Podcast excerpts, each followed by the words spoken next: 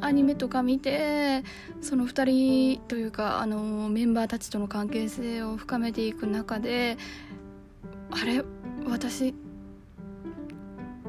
てる顔の人間かもしれないなって思いました。えでもその何て言いますか？あの2人押さざるを得ませんよね。あの桜庭さん意外と周りの方にちゃんと継承つけられるじゃないですか。何々さん何々先生みたいな感じで。一方天童さんもちゃんとねみんなに下の名前で呼んだりだとか先生たちには何々さんって呼んつけたりしているわけでえ桜庭と天童呼びこの名字の呼び捨てで呼び合ってるっていう事実えこの2この2人何？同じユニットで嫌い合ってて嫌い合ってるけど他の人とはまたそのその嫌い合ってるお互い以外の人間とは全く違ったオリジナルの呼び方し合ってるっていうのがこれえ何？これこれがテルカオですよね？これってテルカオですよね？テルカオなんですよね？これが。はあすごい。いやでもねあの桜庭さん桜庭薫のにないこの生活感だとか今までやった人との交流だとかその乏しい桜庭の乏しい面を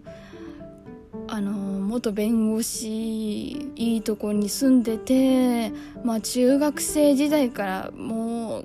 常にカーストトップだったんじゃないかっていうような男がさあこうね彼の桜庭薫の足りねえ部分を補えて補っていけば強くなれる。何これ。どっちもしかも2人ともね賢くてね読書家で常に新しいことに挑戦していくっていう学ぶ姿勢もあってそれがもう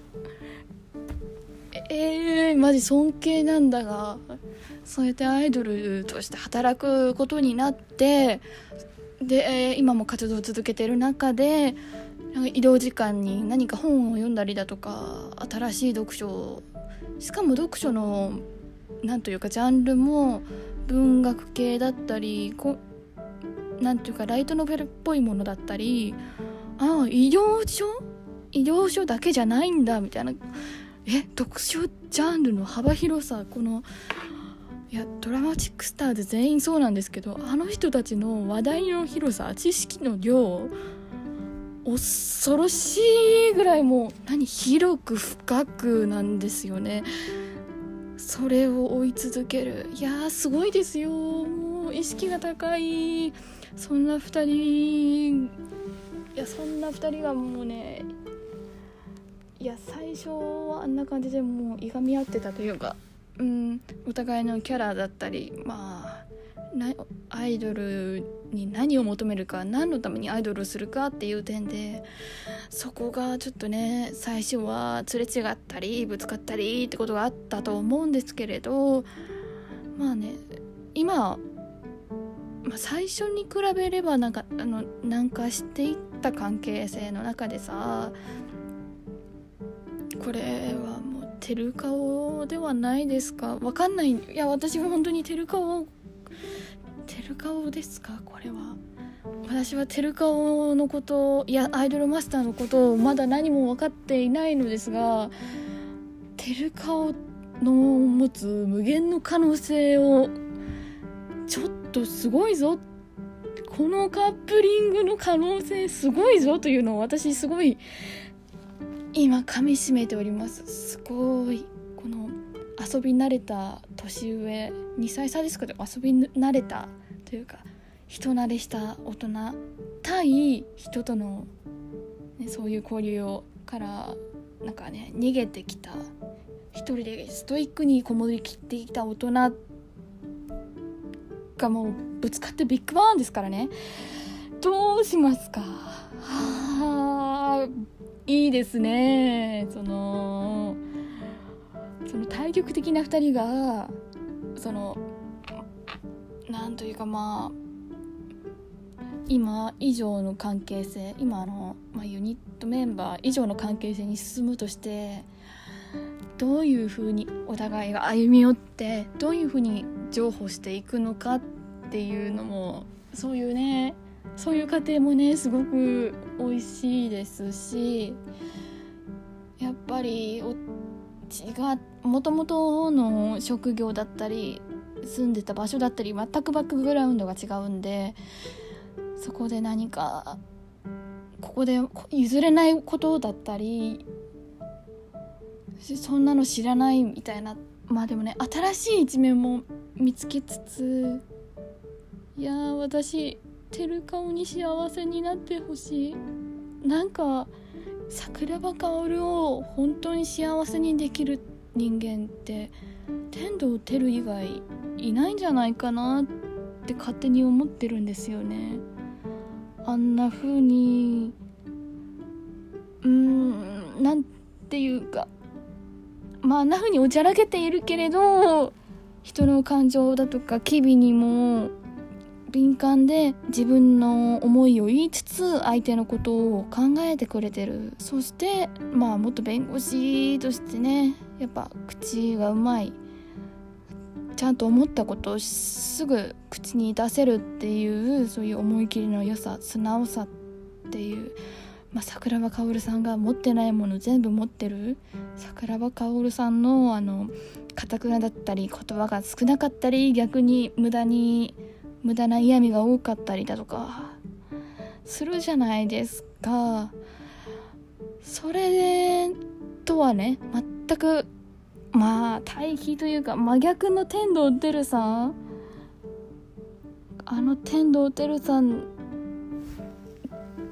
以外以外にあの桜庭薫さんを幸せにできる人が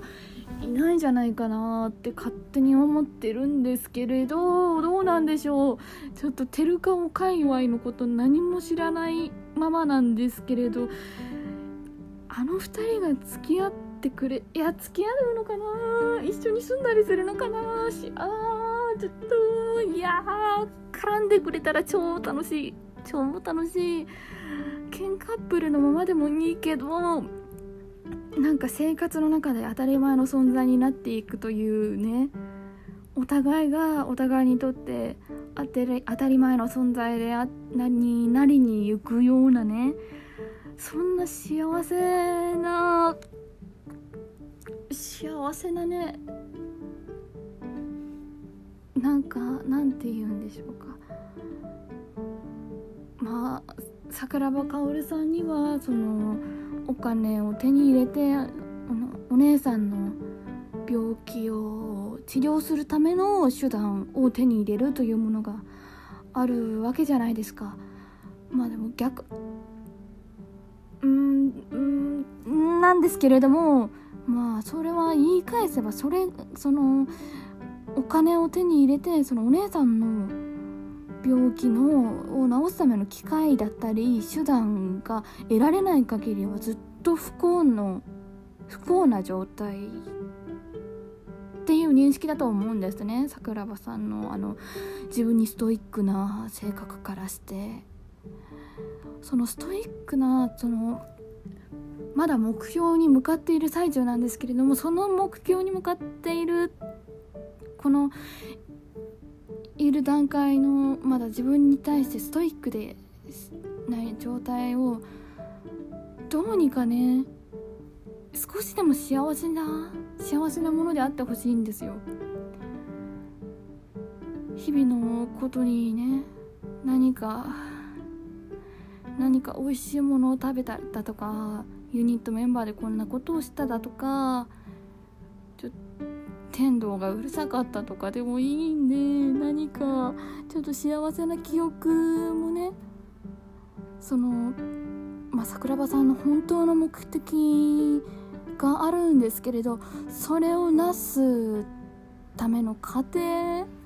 過程というか通過点の中になんかね桜庭薫を癒し癒し温めてくれるような存在が必要じゃないですか。ってなったらやっぱり天童てるさんお願いです。桜庭薫さんを幸せにしてください。ってなりますよな。あーごめんなさい。あーやっぱこれはもう認めざるを得ないな。私はテルカオの人間だ。テルカオ。テルカオテルカオ到底大人の恋だ。うわー私普段は年下攻めの方が好きなんですけれどてる顔に限ってはもうもうあのもうねなんかなんというか綺麗すぎる桜庭となんか2年分2年ともう、2, 歳年上っていうのも加味しつつなんかああ人生経験をになんかすごいすごい深い人生経験をにじませてくる。お前スパダリかみたいな天童ってるの推しもすごくてほんと普段は年下攻め大好き人間なんですけどちょっとてる顔やべえ。あー幸せになってください。もうお互いいやお互いがお互いをもう愛おしいと思っているって私は勝手に確信してるんですけれど天童さん桜庭さんのこと本当は可愛いって思ってるでしょ桜庭さんもなんだかんだ小言言いつつもうん頼れるメンバーだっていうこととまあ頼ってもいい相手頼ってもいい大人だとまあいろんなこと言ってごまかしてはいるとも思っているはずなんで。はあてるかを末永く末永くですよ。末永く幸せに幸せにというか日々に幸せを見いだしつつ平穏に暮らしてください。お願いします。これはもうテルカオ最近テルカオにはまりました。不女子からのもう何でしょう。もう妄想？いや違いますね。願望？勝手な願望です。どうかどうか幸せになってください。よろしくお願いいたします。では失礼いたします。